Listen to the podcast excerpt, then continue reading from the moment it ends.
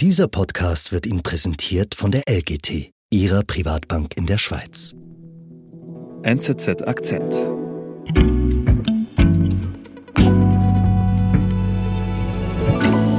you tell me a little bit more about your own experience?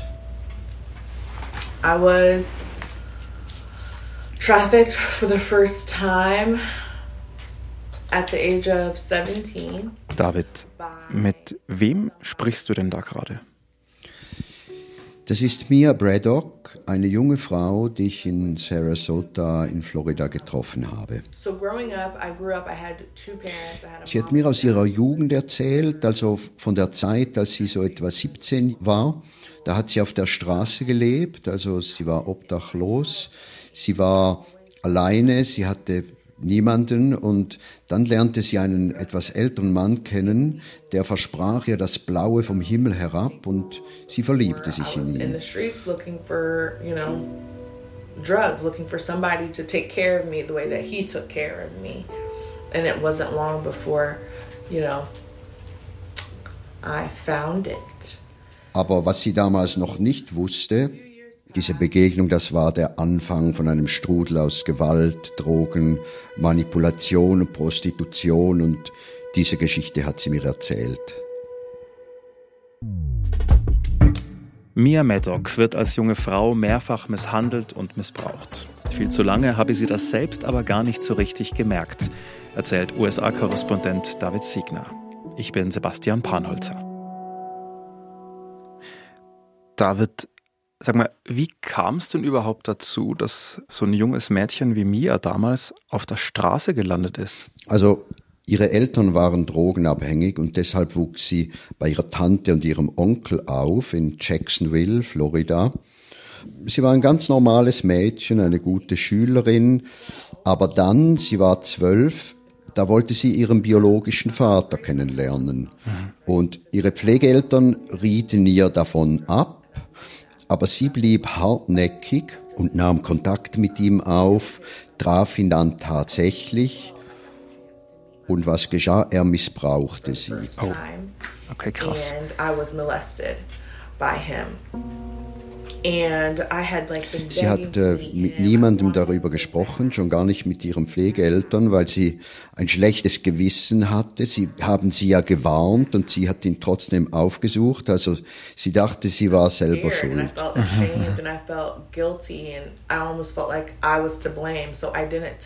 Sie behielt das für sich und dann ging es bergab. Sie begann in der Schule zu fehlen, äh, versagte bei Prüfungen, aber sie kriegte so erstmals Aufmerksamkeit von Jungs, hat das genossen und da hat sich schon so ein bisschen das Gefühl in ihr festgesetzt, dass sie eigentlich nur mit ihrem Körper Zuneigung bekommen kann. This is what I have to offer. This is what I'm good for. Like I never got any attention from anybody before and now I'm getting all this attention so this must be what I have to do. And I was just kind of looking for a way to fill to numb whatever pain. Mit I was 16 feeling. wurde sie wieder vergewaltigt an einer Party. Ähm, sie war heimlich an diese Party gegangen, ohne ihrem Onkel und ihrer Tante was zu sagen. Und wieder hatte sie dieses schlechte Gewissen, sagte niemandem etwas, weil sie dachte, na ja, es war mein Fehler, ich hätte da einfach nicht hingehen sollen.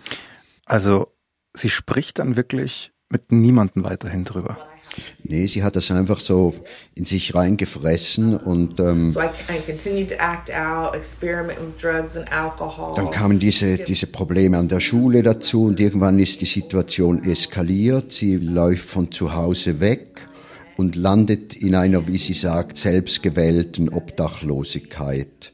Und dann kam der Moment, als sie diesen Mann kennenlernte, den ich schon erwähnt habe. Sie war 17, er war 27. Er gab ihr zu essen, er nahm sie bei sich zu Hause auf. Er war total nett aus, aus ihrer you know, Sicht. so special, like Sie fühlte sich zum ersten Mal so richtig geliebt, umsorgt, erlebte Zuneigung, Zärtlichkeit und genau das wurde ihr zum Verhängnis. Also Er gab ihr Drogen, aber das machte sie zusätzlich von ihm abhängig. Auch emotional war sie abhängig. Sie verlor den Kontakt zu ihren Pflegeeltern, ihren Freundinnen. Sie isolierte sich, was ihm natürlich ganz recht war. And slowly he kind of started letting me into his world a little bit, right? So he had other girls that, you know, he was trafficking and he kept me feel like I was better than that, like I was better than them, like they were nobodies, you know, like you're special, you're my girl, all this stuff. Und dann irgendwann sagt er ihr, du, ich habe Probleme, ich habe finanzielle Schwierigkeiten, mhm. kannst du mir helfen? Ich kenne da ein paar Typen, mit denen könntest du ins Bett gehen, die zahlen dich gut. Ähm, das würde mir aus der Patsche helfen. Und sie, sie hat das Gefühl, ja, er, er hat so viel für mich getan, ich schulde ihm was. And now I needed to show him that I was there for him. Man kennt diese Methode, die sogenannte Boyfriend-Methode. Was heißt das? Das heißt halt, dass ähm, Männer, also eigentlich verkappte Zuhälter, gezielt auf Mädchen losgehen, die so ein bisschen verloren im Leben stehen, eben Obdachlose, aber äh, manchmal treffen sie die auch in Diskos oder so. Die haben ein gutes Sensorium für solche Mädchen. Meistens äh, sind die sehr jung, 12 bis 14 Jahre, wenn die so dann angegangen werden. Auch dass sie, diese Mädchen dann isoliert werden von der Familie und ihren, ihrem Freundeskreis, das hat Methode. Mhm. So wie eine Sekte. Man bietet ihnen ein Zuhause. Die haben das Gefühl, jetzt sind sie im Paradies gelandet und dadurch sind sie dann auch bereit, ähm, alles für den Mann zu tun, weil sie eigentlich ein schlechtes Gewissen haben. Mhm. Und Sie denken, Sie haben eigentlich die Kontrolle über die Situation, also genauso wie mir, wie du es ja gesagt hast. Genau, Sie haben auch nicht das Gefühl, sich zu prostituieren und naja, Mia sagt selber auch, irgendwie kam sie sich halt auch wichtig vor in dieser Zeit.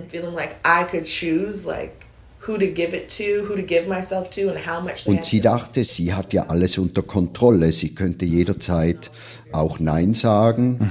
Aber zugleich eben auch dieses Minderwertigkeitsgefühl, dieses Empfinden, dass sie außer ihrem Körper eigentlich nichts zu bieten haben. Mhm. Und wie geht es bei ihr dann weiter, bei mir? Das läuft dann einige Jahre so. Irgendwann zerbricht dann diese Beziehung und inzwischen ist es natürlich auch äh, bergab mit dir gegangen. Sie ist jetzt richtig drogensüchtig. Und kein Wunder, kommt dann schon der nächste Beschützer in Anführungszeichen. Sie ist in, inzwischen 20. Auch er ist wieder anfänglich sehr nett zu ihr, nimmt sie zu sich nach Hause, peppelt sie auf, lässt sie duschen, gibt ihr Drogen und er drängt sie dazu, sich mit ihren Pflegeeltern zu versöhnen. And in my mind, I'm like, wow, like this person cares about me. So I got in the car and I tapped my, you know, parents' address into his GPS. Und er fährt sie dann auch zu den Pflegeeltern hin, damit sie mit ihnen spricht. Und äh, die sind natürlich auch froh, geben ihr äh, frische Wäsche mit. But it wasn't long, maybe a week or so of that, until he flipped the script and was like, well, you know, you owe me for all that. Nach einer Woche zeigt er nämlich ein ganz anderes Gesicht. Er sagt ihr, hör mal nach allem, was ich dir jetzt für dich getan habe. Es ist jetzt Zeit, mir was zurückzugeben. Und er erpresst sie auch. Er sagt, hör mal, ich, ich weiß jetzt, wo deine Pflegeeltern wohnen. Ich könnte ihnen auch was antun, ja. Mhm. Was macht sie dann? Dann wird die Kontrolle immer extremer also noch viel extremer als bei dem ersten Mann. Er schreibt dir alles vor. I couldn't speak unless I was spoken to. I had to look at the ground. Um, I had to wear the Er wählt aus, was für Kleider sie tragen muss. Er gibt ihr einen anderen Namen, weil er ihren wirklichen Namen hässlich findet. Er sagt ihr alle Sätze vor, die sie sagen muss. Sie muss auf den Boden schauen, wenn sie mit ihm spricht. Er schlägt sie mhm. und auch die Prostitution wird immer extremer. Sie muss bis zu 20 Männer pro Tag befriedigen. I had become this whole new identity and I was really on the verge of death To be honest, I was sure if, you know, the drugs didn't kill me, that he would. Und Mia ist überhaupt kein Einzelfall. Weltweit leben fast sechs Millionen Menschen in Zwangsprostitution. Frauenhandel wirft jährlich 100 Milliarden Dollar Profit ab. Und in den USA ist neben Texas und Kalifornien Florida ein Hotspot von Sexhandel. Mhm. Warum? Ja, das hängt mit den Touristen zusammen. Sonne, Strand, Vergnügungsparks, mhm. Casinos, Unterhaltungsindustrie. Aber was jetzt natürlich auch wichtig ist, im Gegensatz zu den meisten europäischen Ländern, ist Prostitution in den USA fast überall illegal. Und das macht es für Prostituierte wie Mia schwierig, die Polizei zu kontaktieren. Mhm. Klar, man fragt sich die ganze Zeit, warum ging sie nicht einfach zur Polizei, aber damit hätte sie sich natürlich selber Probleme eingehandelt, weil sie ja was Illegales macht. Wir sind gleich zurück. In einem turbulenten Marktumfeld brauchen Anleger einen verlässlichen und vertrauenswürdigen Partner. Die langfristige Ausrichtung von LGT Private Banking gibt Ihnen Stabilität und Sicherheit. Mehr erfahren Sie unter www.lgt.com.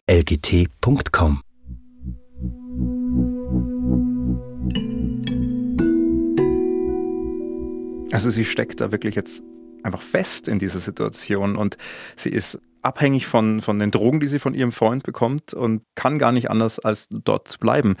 Wie geht es denn da weiter bei ihr? Ihre Situation wird eigentlich immer schlimmer. Sie wird mehrmals verhaftet mhm. und eigentlich sollte sie gegen ihren Freund in Anführungszeichen aussagen und nachher in die Rehab gehen. Ihr Freund weiß das und will das natürlich verhindern. So und am Tag der Gerichtsverhandlung sperrt er sie im Badezimmer eines Hotels ein, damit sie den Termin verpasst entfernt sich dann und in diesem Moment ähm, schafft sie es, sich da zu befreien. I use everything that I have to like push my way out and grab the phone and I called my parents and I told them where I was at and I asked them to come get me. Und die Eltern treffen dann ein, holen sie ab, bringen sie zu dem Gerichtstermin mhm. und da erzählt sie dann ihre ganze Geschichte, ihre Situation und geht dann in die Rehab. Because like nobody really knew what I was going through. Nobody really knew that he was selling me like 20 times a day. Like no nobody knew really what was going on. Also sie schafft es von ihrem Freund wegzukommen. Ja, zumindest mal fürs erste. Es geht nämlich weiter, ihr Freund findet sie dort. Er gibt sogar den Süchtigen vor der Klinik Drogen, damit sie ihm sagen, wo sie ist. Er verschafft sich irgendwie Zugang, taucht dann auf in dem zweiten Stock in dem Gebäude, findet Mia sie sagt, für, für sie war das nochmals traumatisierend. Es bestätigt sie in diesem Gefühl, er, sie wird ihn nie los. Mhm. Aber ja, er wird dann rausgeworfen und äh, sie macht ihren Entzug dort äh, drei Monate lang. Mhm. And then one of the people that I met with and that I, you know, told my story to, they said, we know who can help you. Und in dieser Zeit ähm, kommt sie dann in Kontakt mit einer Organisation namens Sela Freedom. Mhm. Was machen die? Also die kümmern sich um so Opfer von, von Sex-Trafficking mit juristischer Beratung, mit einer sicheren Unterkunft. Sie helfen den Frauen, die Ausbildung nachzuholen, einen Job zu finden, vor allem aber auch ähm, Therapie zu machen, mhm. ähm, weil mhm. ja, man stellt sich oft vor, so Zwangsprostitution, das ist einfach eine Art Kidnapping und Gewalt. Aber in den meisten Fällen ist es eben nicht nur das, sondern eine ganz komplexe Mischung aus Liebe, Abhängigkeit, Manipulation, Unterdrückung. Also die Geschichte von mir ist da sehr typisch und halt auch dieser Aspekt, dass sie immer das Gefühl hat, sie ist eigentlich selber schuld, mhm. sie hat es so gewählt. Mhm. Aber sie schafft dann eben durch die Rehab und durch die Organisation, schafft sie dann den, den Ausstieg? Sie schafft den Ausstieg, aber eben, sie sagt selber, die äußere Situation ist das eine, aber das wirklich komplizierte ist der, der innere Prozess. Man fängt wieder bei Null an. Also der, auch die Selbstachtung, die ist ja im Keller. Man muss sich von Null auf wieder völlig neu aufbauen. Mhm. Du hast ja vorhin erzählt, wie groß dieses Problem auch weltweit ist. Wird denn in den USA da nichts dagegen gemacht? Ja, es ist eine, eine sehr vertrackte Situation. Wie fast alles ist auch dieses Thema extrem politisiert und polarisiert und eine sachliche Diskussion über diese Themen Frauenhandel, Zwangsprostitution, Verführung von Minderjährigen ist sehr schwierig. Warum das? Ja, es gibt auf der einen Seite diese Verschwörungstheorien, oder? Also, dass die Demokraten angeblich da einen internationalen pädophilen Ring unterhalten. Auch viele Republikaner blasen in dieses Horn also sie, sie sprechen dauernd von dieser Verführung Minderjähriger, aber zugleich sind sie gegen Sexualkundeunterricht an Schulen, gegen Aufklärung, weil sie behaupten, das würde die Kinder sexualisieren, also erst recht in die Fänge von Missetätern führen. Grooming ist so dieses Stichwort. Und die Demokraten auf der anderen Seite machen einen Bogen um die Thematik genau weil sie nicht den Eindruck erwecken wollen, dem Grooming Vorschub zu leisten. Also letztlich gemacht wird sehr wenig. Es gibt zum Beispiel auch kaum Datensammlungen zum Menschenhandel. Man weiß wenig darüber, welches Ausmaß das tatsächlich hat. Und wie geht's mir heute? Du hast dich ja dann mit ihr getroffen. Ja, Mias Geschichte hat eigentlich ein Happy End. Also sie ist heute 28, sie ist jetzt seit sechs Jahren clean, sie hat eine zweijährige Tochter und arbeitet äh, bei dieser NGO, Sailor Freedom. Also die sie rausgeholt quasi. Mhm. Ja, genau. Sie macht jetzt Präventionsarbeit mit Kindern und Jugendlichen. Das heißt, sie geht in die Schulen, sie erzählt den Kindern ihre Geschichte. Worauf die Kinder achten müssen, was Erwachsene dürfen, was nicht, dass die Kinder und Jugendlichen auch lernen, Nein zu sagen. Ähm, das heißt, sie gibt ihnen eigentlich das, was ihr selber damals gefehlt hat und sie versucht genau den Kindern zu helfen, die in der Situation vielleicht sind wie Sie früher selbst.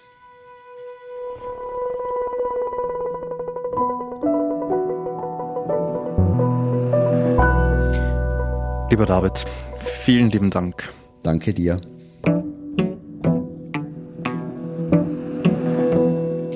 Das war unser Akzent. Produzent dieser Folge ist Simon Schaffer. Ich bin Sebastian Panholzer. Bis bald.